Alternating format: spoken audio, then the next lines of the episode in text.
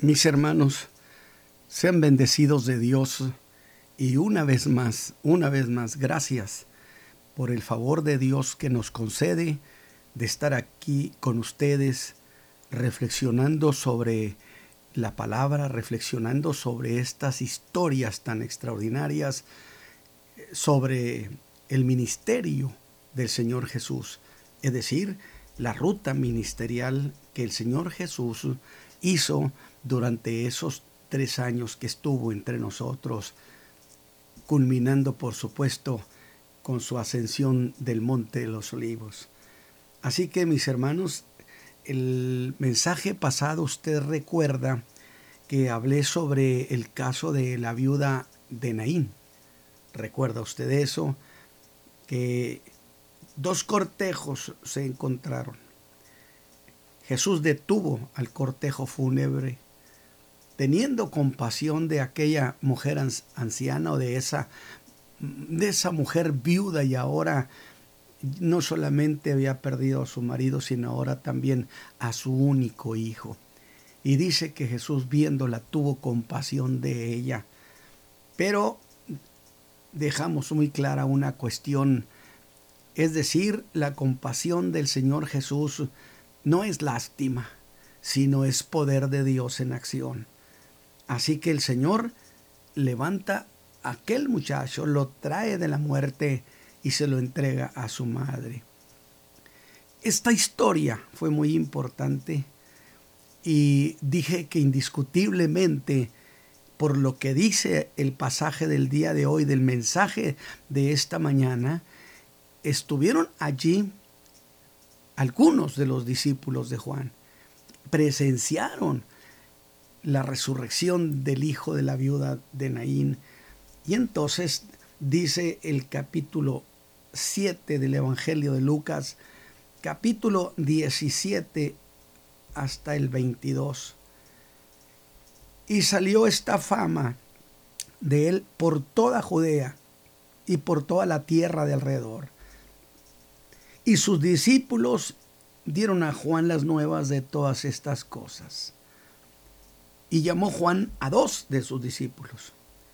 Y envió a Jesús diciendo, ¿eres tú aquel que había de venir o esperamos a otro? Por eso el título de este mensaje es El día cuando Juan dudó de Jesús. De tal manera que le preguntaron y como los hombres vinieron a él, dijeron, Juan el Bautista nos ha enviado a ti diciendo, ¿eres tú aquel que había de venir o esperaremos a otro? Y en la misma hora sanó a muchos de enfermedades y plagas y de espíritus malos, y a muchos ciegos dio la vista. ¿Ve usted? Muchos, muchos, muchos, como una respuesta a la pregunta de Juan. Y respondiendo Jesús les dijo, Id, dad las nuevas a Juan de lo que habéis visto y oído, que los ciegos ven, los cojos andan, los leprosos son limpiados, los sordos oyen, los muertos resucitan, a los pobres es anunciado el Evangelio. Una respuesta, por supuesto, que estaba asociada a las buenas nuevas, al año agradable, a la profecía que Juan conocía también como eran las profecías de Isaías. Muy bien, mis hermanos, pues este el pasaje de esta mañana nos lleva precisamente a lo que sucedió después de que Jesús ha resucitado al hijo de la viuda de Naín. Y cuando se da esta historia, mis hermanos, cuando se da esta historia, Juan tenía en prisión un poco más de un año, según algunos intérpretes. Estaba en aquella famosa cárcel de Macaerus, terrible. Por cierto, Herodes lo había enviado allí y lo hizo en un verdadero acto de injusticia, de injusticia represiva porque Juan le había dicho, no te es lícito tener la mujer de tu hermano. Y por lo tanto lo mandó a una de las cárceles más temidas. Y hace eso justo cuando Juan está entregado a presidir la llegada del reino de los cielos. Él sabe que Jesús es el Mesías. Juan sabe que Jesús es el Mesías. Y sin duda, Juan era un conocedor de las profecías de Isaías. Que voy a hacer una aclaración. Estas profecías señalaban dos cosas en torno al Mesías. Una, es decir, que cuando viniera el Mesías, grave esto, las enfermedades serían erradicadas. Y dos, la, la, justicia sería inmediata. Y en base a eso, Juan estaba padeciendo un encarcelamiento injusto y él debió entender que necesariamente iba a ser algo muy breve porque estando el Mesías, la justicia se haría de inmediato. Pero aquí yo quiero hacer una, una aclaración, mis hermanos, que es muy, muy importante. ¿Usted recuerda haber oído lo que Juan predicó? ¿Alguna vez él afirmó que el reino se iba a instalar ya en ese momento, en ese tiempo? Yo no lo encuentro. Yo encuentro que dice, el reino de los cielos se ha acercado. Punto. El reino de los cielos se ha acercado. Porque precisamente estas profecías, tanto de la sanidad total de todos los enfermos y la justicia inmediata, era algo prometido cuando el Mesías se sentara a reinar. Y Jesús no estaba todavía reinando. Pero el reino de los cielos había hecho un acercamiento. Y en ese acercamiento es entonces que como muestra de lo que sería el tiempo del Mesías establecido como rey en Jerusalén, era que las enfermedades iban a ser erradicadas. Y de allí la razón por la cual en el ministerio del Señor Jesús había tantos milagros. Cuando he hecho preguntas sobre esto, siempre ha sido, bueno, hermano Ramos, pues no se le olvide que Jesús era el Hijo de Dios. ¿Cómo no iba? No, Señor. El Señor Jesús vino en calidad de hombre. No vino como Dios. Y no hizo su ministerio y no fue a la cruz del Calvario como Dios fue como hijo del hombre. De tal manera entonces que Juan en realidad está padeciendo una mala interpretación. Pero no lo puedo culpar y usted no puede culparlo porque en realidad es, imagínese él en la prisión teniendo ya casi un año y yo no encuentro siquiera que el Señor Jesús le hubiera hecho una visita. Porque él decía, es que el Mesías ya está aquí. Sí, Juan, pero no está reinando todavía. El reino solamente se ha acercado y en ese acercamiento es que suceden las evidencias de lo que será su reino. Así que ha pasado un poco más de un año. Y el caso de Juan sigue sin resolver. La justicia no tiene para cuándo llegar a Macaerus. Ahora, piense, eso hizo que Juan se cuestionara a sí mismo. Él no cometió el error de cuestionar a Jesús ni de levantar queja contra Jesús. Él pensó haber cometido un error de interpretación. Y lo bueno es que llevó su duda a Jesús. No hizo una apología de la queja, gloria a su nombre, sino que siendo un hombre maduro, envía a preguntarle a Jesús. Y el pasaje que hemos leído lo dice muy claro, que vinieron sus discípulos y le dijeron lo que había sucedido en la ciudad de Naí. Y entonces había milagros por donde quiera. Fíjese bien la idea.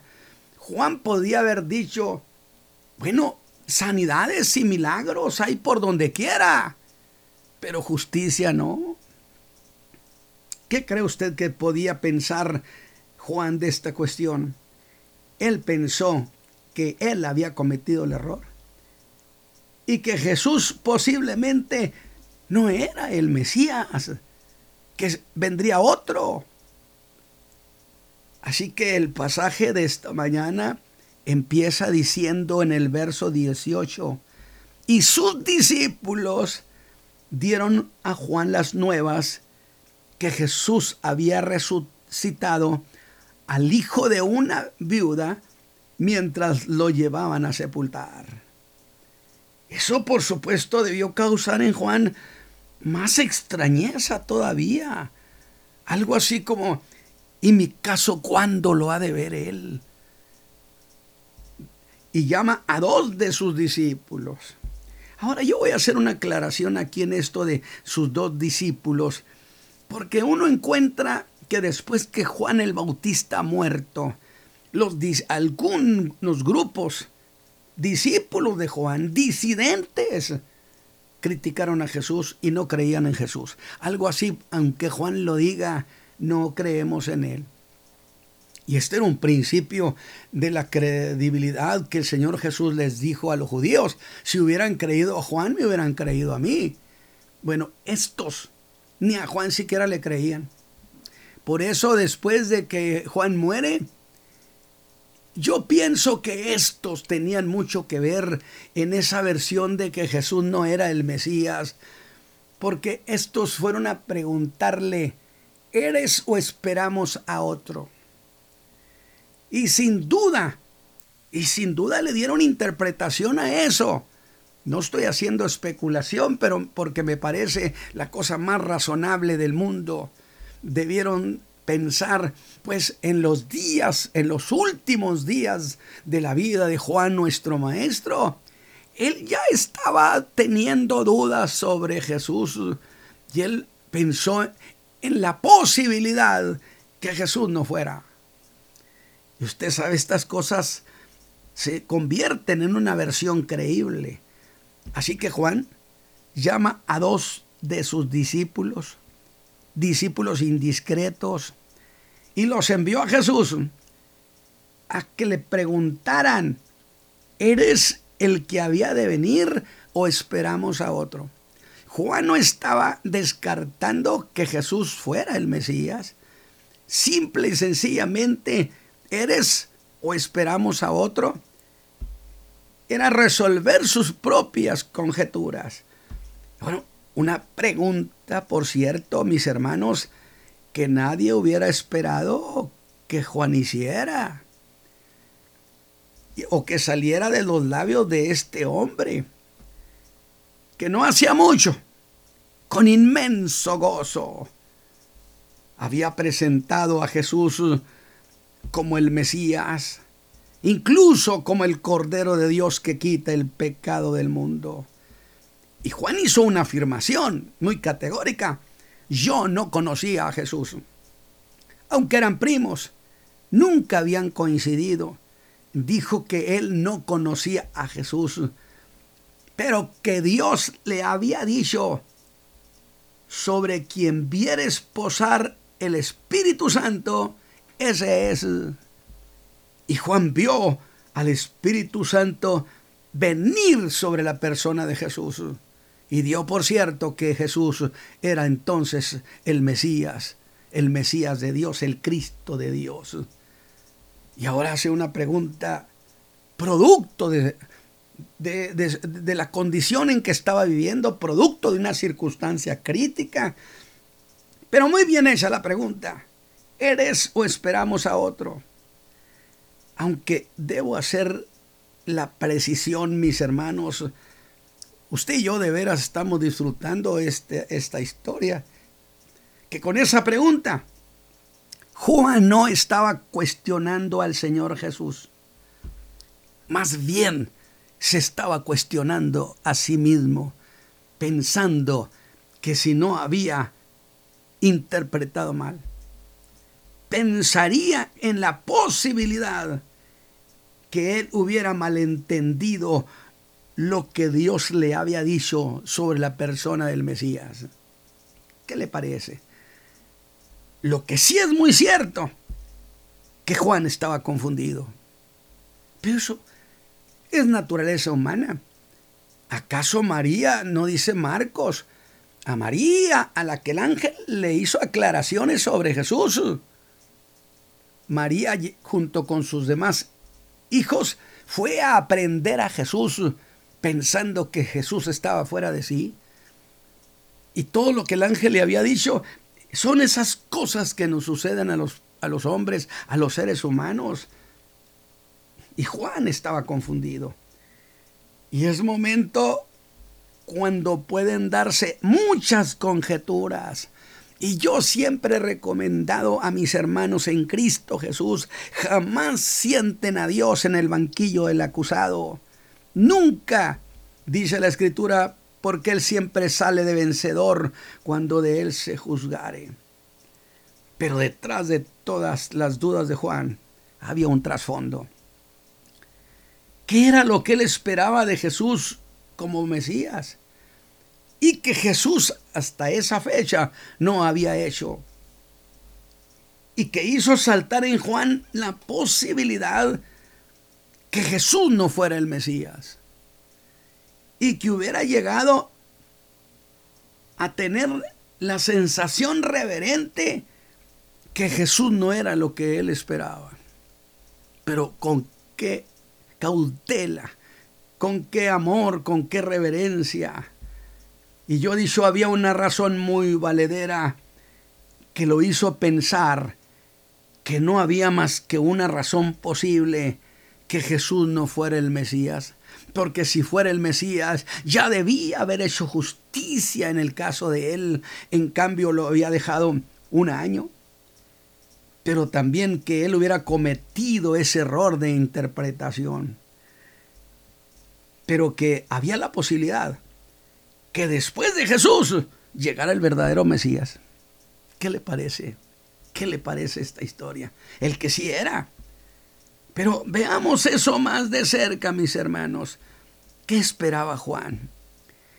Bueno, él esperaba que con Jesús se cumplieran dos grandes promesas que había dicho Isaías que habrían de suceder cuando el Mesías viniera, a las cuales Juan se apegaba. Una, que las enfermedades serían quitadas del pueblo en su totalidad. ¿eh? Esto sucederá cuando Cristo establezca su reino en su segunda venida. Como también en su reino la justicia sería inmediata y la injusticia sería proscrita y castigada de inmediato. Ven, Señor, a establecer la justicia a este mundo que de veras está tan pervertido. De tal manera, por esa razón, Jesús dijo a la mujer sirofenisa que ese pan de las obras para los hijos de, lo, de sanidad eran solo para los hijos, porque las sanidades que Jesús hacía era una señal para Israel que él era el Mesías. Pero todavía no se estaba sentando el Mesías. Yo quiero pedirle que usted procese esta idea. Juan dijo, se ha acercado pero en ningún momento se sentó a reinar. Por consecuencia, la sanidad absoluta y la justicia inmediata serán dos bienes para la raza humana cuando Cristo se siente a reinar en su trono. Alabado sea Dios. Que la injusticia sería también erradicada. Se oye precioso. Que los juicios serían sumarios. Justicia inmediata. Que el Mesías no toleraría las injusticias. Eso debió hacer saltar su corazón, porque por lo menos para él eso no le estaba pasando. Y Mateo nos dice que Juan estaba en prisión, prisión a la que Herodes lo había enviado a una fortaleza que tenía fama de ser de las más infames, en un claro acto de injusticia. Razone junto con Juan usted, usted está en prisión y usted dice la justicia no llega y que todo ese tiempo que él ha estado en la cárcel, Jesús ha estado en Galilea. ¿Qué ha estado haciendo? Haciendo milagros incontables, sanando a muchos. Y la información tendenciosa que agregaron los discípulos de Juan, que Jesús no se perdía ninguna invitación para ir a comer y que por si fuera poco, comía hasta con publicanos y pecadores. Porque Él vino a los enfermos, no vino a los sanos. Vino a un mundo que está perdiéndose. Y piense usted, ¿cómo podía entender eso este austero hijo del desierto que tenía tanta fama? Tenía fama de comer poco y beber nada de vino frente a ese Mesías comilón. Jesús lo dijo. Y para el colmo, él estaba encerrado. Y sin poder estar allí para verlo. Y hasta creo que una pregunta asaltó su razonamiento. ¿Es este el reino? Y en esas muchas noches de encierro, de soledad, de absoluta oscuridad en aquella cárcel, le debieron servir para pensar mil veces sobre esa supuesta contradicción que había en su alma. Y pregunto a ustedes, en lugar de Juan, ¿qué hubieran ustedes pensado? Creo que lo mismo, pero algunos hubieran desatado queja tras queja con el Señor. Si cuántas veces los creyentes por menos acusan al Señor de abandono, de desinterés, y es cuando los discípulos de Juan llegan a la prisión y le cuentan un hecho singular que Jesús acababa de hacer. ¿Qué hizo? Que había resucitado al hijo de una viuda en la ciudad de Naín. Por eso dice el verso 18. Y los discípulos dieron a Juan las nuevas de todas estas cosas. Jesús venía de Capernaum. Recuerde usted eso, recién había sanado al siervo de aquel centurión romano que maravilló a Jesús con su fe. Iba a pasar por la aldea de Naín, una aldea olvidada, una aldea que solo se menciona una vez y nunca más, pero una aldea a la que Jesús hizo famosa, pues jamás había sido mencionada ni siquiera en el Antiguo Testamento. Y esta es la única vez que se menciona. Pero cuando Jesús llega a las vidas más oscuras y olvidadas y los toca, les da historia, nos da grandeza, nos ha dado eternidad, pues nos ha dado vida eterna. Eso es lo que Jesús hace cuando llega a nuestras pobres vidas. Eso es lo que Jesús hará si usted lo recibe esta mañana. Así que eran los días en que Jesús era popular. Todos querían seguirlo. Que luego dirá Juan en el capítulo 6, verso 66. Y muchos se volverían atrás y ya no habrían de seguirlo. Acuérdese, habrá de ser un abandono masivo que habrán de hacer allá en Capernaum las gentes que estuvieron en la multiplicación de los panes y los peces. Un abandono masivo que le dolió al Señor que se debió de convertir en una noticia negativa. Jesús va para abajo, va a menos, porque resulta que hemos sido informados que le han abandonado más de cinco mil gentes. Alabado sea Dios. ¿Sabe por qué? Porque no quiso que lo hicieran rey. Y desde luego, si creemos que es el Mesías y el Mesías viene a reinar, no entendemos por qué éste se niega a reinar. Usted no pudiera, no hubiera puesto eso en consideración. Porque después de haber hecho la multiplicación de los panes y los peces, Jesús los llevó a la confusión al decirles que Él era el pan que había descendido del cielo y que era necesario que comieran su carne y que bebieran su sangre para tener vida eterna. Santo Dios, que yo diría, Señor, ¿pero a qué les dices? Porque a ellos les pareció cosa muy desagradable. Empezaron a sentir una repulsión. ¿Cómo me voy a comer su carne y beber su sangre? Y le dejaron. Cuando que Jesús está hablando de una cuestión tan tierna como voy a entregar mi cuerpo por vuestros pecados. Y allí empezó a perder popularidad. A grado que el día de su crucifixión, la gente prefirió votar por Barrabás, un asesino. Que a él bien dijo Isaías, que Jesús sería como varejón en tierra seca.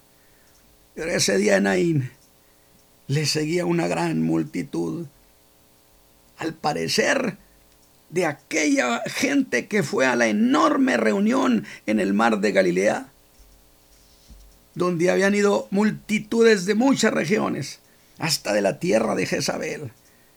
Y es así que Jesús llega a Naín y al mismo tiempo que él iba cruzando, iba saliendo de la ciudad otra gran compañía. Era un cortejo fúnebre. Y la pregunta inmediata sería, ¿cuál de los dos se dará el paso? ¿Cuál de los dos por respeto al difunto? Habría de ser los que seguían a Jesús los que se detuvieran Jesús se detuviera y que el cortejo fúnebre tuviera paso libre por respeto a un difunto. Pero no fue así, alabado sea Dios. Por eso digo, fue el encuentro cuando la muerte se encontró con la vida, alabado sea Dios. Y la muerte tenía que detenerse. Jesús ordenó que detuvieran el cortejo pues estaba allí quien es la vida misma. Marta, yo soy la resurrección y la vida. Y bien podemos decir, la muerte, sí, la muerte aquí se encontró con la vida. Y cuando está frente a la vida, la muerte pierde todo su valor. ¿Y qué sucede cuando Jesús, que es la vida, se encuentra con la muerte.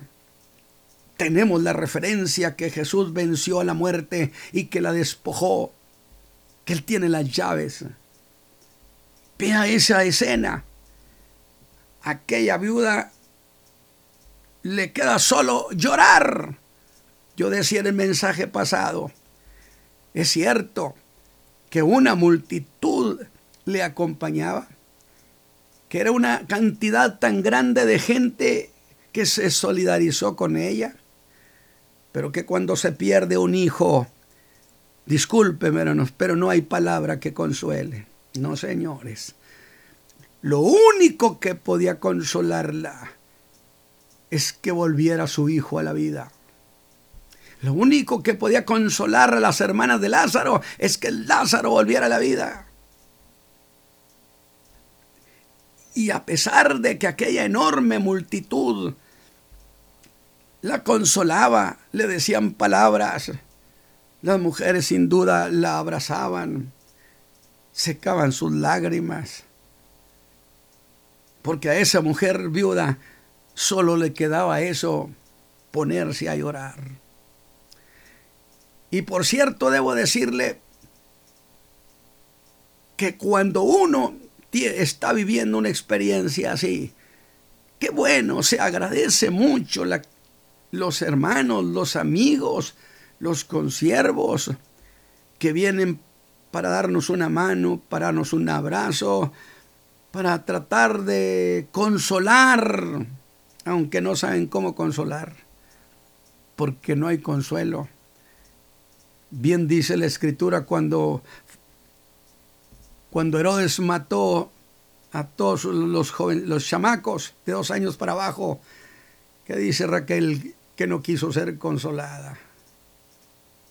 El único consuelo es que volvieran a la vida. Porque cuando la gente se ha ido, no nos queda la vida más que un desierto. Las paredes que nos rodean nuestra casa, lo que tenemos, no tiene razón de ser.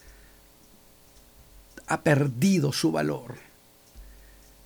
Así que para ella todo está perdido. Palabras iban y palabras venían condolencias más condolencias. Después de todo, no podemos decir nada a esa gente porque ¿qué más podían hacer por ella? Nada. Y en todo eso,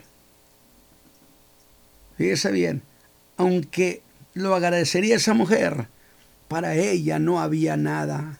Se quedaba con las manos vacías. Pero dice Lucas que Jesús la vio. Y yo siempre he dicho, cuando el Señor Jesús mira a alguien, algo va a pasar. Dígale al Señor, mírame a mí esta mañana, mírame. Necesito que me mires, que veas mi necesidad, que veas mi pena. Haz algo por mí, Señor. Jesús la vio. Y sostengo cuando Jesús ponía sus ojos en alguien, siempre iba a suceder algo. Nunca los dejaba con la mera expectativa, nunca los dejó con las manos vacías. Y se acerca a la mujer y le dice, no llores.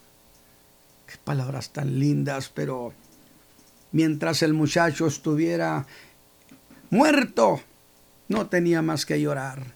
Y ahí estaban los discípulos de Juan observando qué era lo que hacía Jesús. Aunque no creían en él. Jesús tocó el féretro y todo se detuvo. Nadie sabía qué iba a pasar, pero Jesús da una orden. Mancebo, a ti digo, levántate. Y el muchacho se incorporó y empezó a hablar. Ahora aquella mujer debía seguir llorando, sí, pero de alegría. Y dice que se lo dio a su madre. Oiga, qué maravilloso, qué precioso.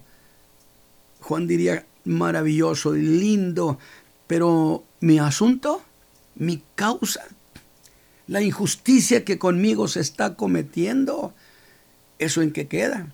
Por eso yo digo, esto es maravilloso lo que está sucediendo, el milagro, las sanidades. Pero el caso Juan, ¿en qué quedaba? ¿En prisión? Esperando una justicia que no llegaba y que se lo voy a adelantar, que además no llegó jamás.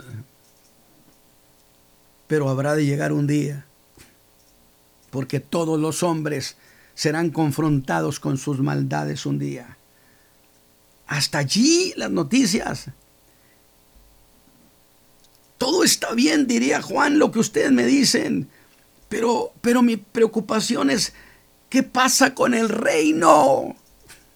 ¿Por qué no sucede? ¿Por qué no se establece? Juan, pero si tú mismo has dicho que el reino solo se acercó y en ese acercamiento había milagros y maravillas. La justicia llegaría cuando Él se sentara en el trono. Él está llevando sanidad a muchos, diría Juan, pero justicia a nadie. Yo estoy preso aquí injustamente. Y Jesús está al tanto de eso, Él lo sabe y tiene poder sobre la misma muerte, entonces ¿por qué guarda silencio con mi caso? Era una especie de clamor, Jesús, ¿cuándo verás mi asunto? Y cuando le preguntan, ¿eres o esperamos a otro? Dice que en esa misma hora, dice la escritura, sanó a muchos. Dice nomás, en la misma hora sanó a muchos de enfermedades y plagas y de espíritus malos, y a muchos ciegos dio la vista. Y respondiendo Jesús les dijo, y dad las nuevas a Juan de lo que habéis visto y oído. Les gusta llevar noticias, lleven estas, que los ciegos ven, los cojos andan, los leprosos son limpiados, los sordos oyen, los muertos recitan, a los pobres es anunciado el Evangelio. Juan va a entender, Juan va a entender que sí soy el Mesías. Pero los discípulos esos en realidad habían dejado cuestionado a Juan. Tú me a decir, ¿cómo? Pues porque estos indiscretos hicieron la pregunta pública. Hey, dice Juan que si eres o esperamos a otro. Están cuestionando a Jesús, pero estaban cuestionando a Juan. ¿En qué sentido? En que la gente diría, ¿qué sucede? Entonces Juan no está seguro. Primero nos dice una cosa y ahora nos dice otra. Y es entonces cuando Jesús entra en defensa de Juan. ¿Cómo me gusta esto? Decir que el Señor Jesús saca la cara por nosotros. Dice, y como se fueron los mensajeros de Juan, comenzó a hablar de Juan a las gentes y les dice, ¿qué salisteis a ver al desierto?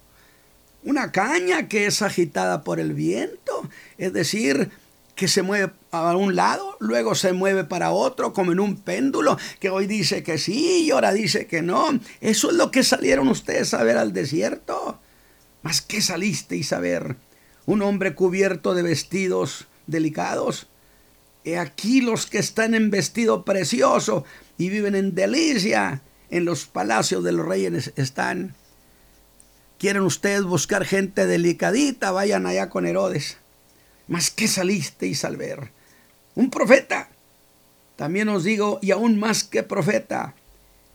Este es de quien está escrito. Miren ustedes, de este Juan había profecía.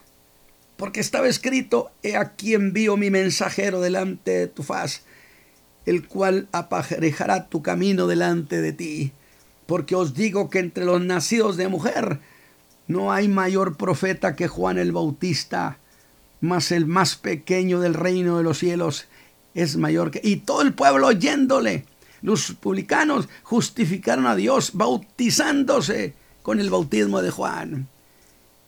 Yo quiero glorificar al Señor Jesús por una cuestión, mis hermanos consiervos. El Señor Jesús siempre sacará la cara por nosotros cuando seamos tratados con injusticia, el Señor dará un paso al frente para decir, yo firmo por Él.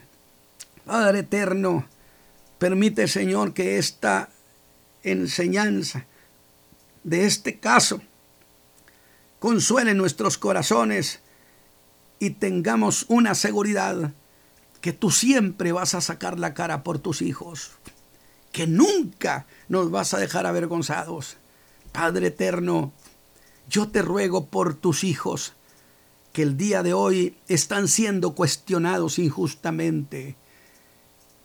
Padre eterno, quisieras hacer una maravilla, sacar la cara por ellos, favorecerlos, defenderlos y que ellos vean, Señor, tu misericordia. Padre, siento en mi corazón esta mañana decir, Señor, que favorezcas a tus hijos, porque algunos en este momento están siendo maltratados y cuestionados injustamente. Señor, aclara las cosas. Padre, por Cristo Jesús, el Señor nuestro. Mis hermanos, que Dios los bendiga. Hermano Isaí, que el Señor le guarde.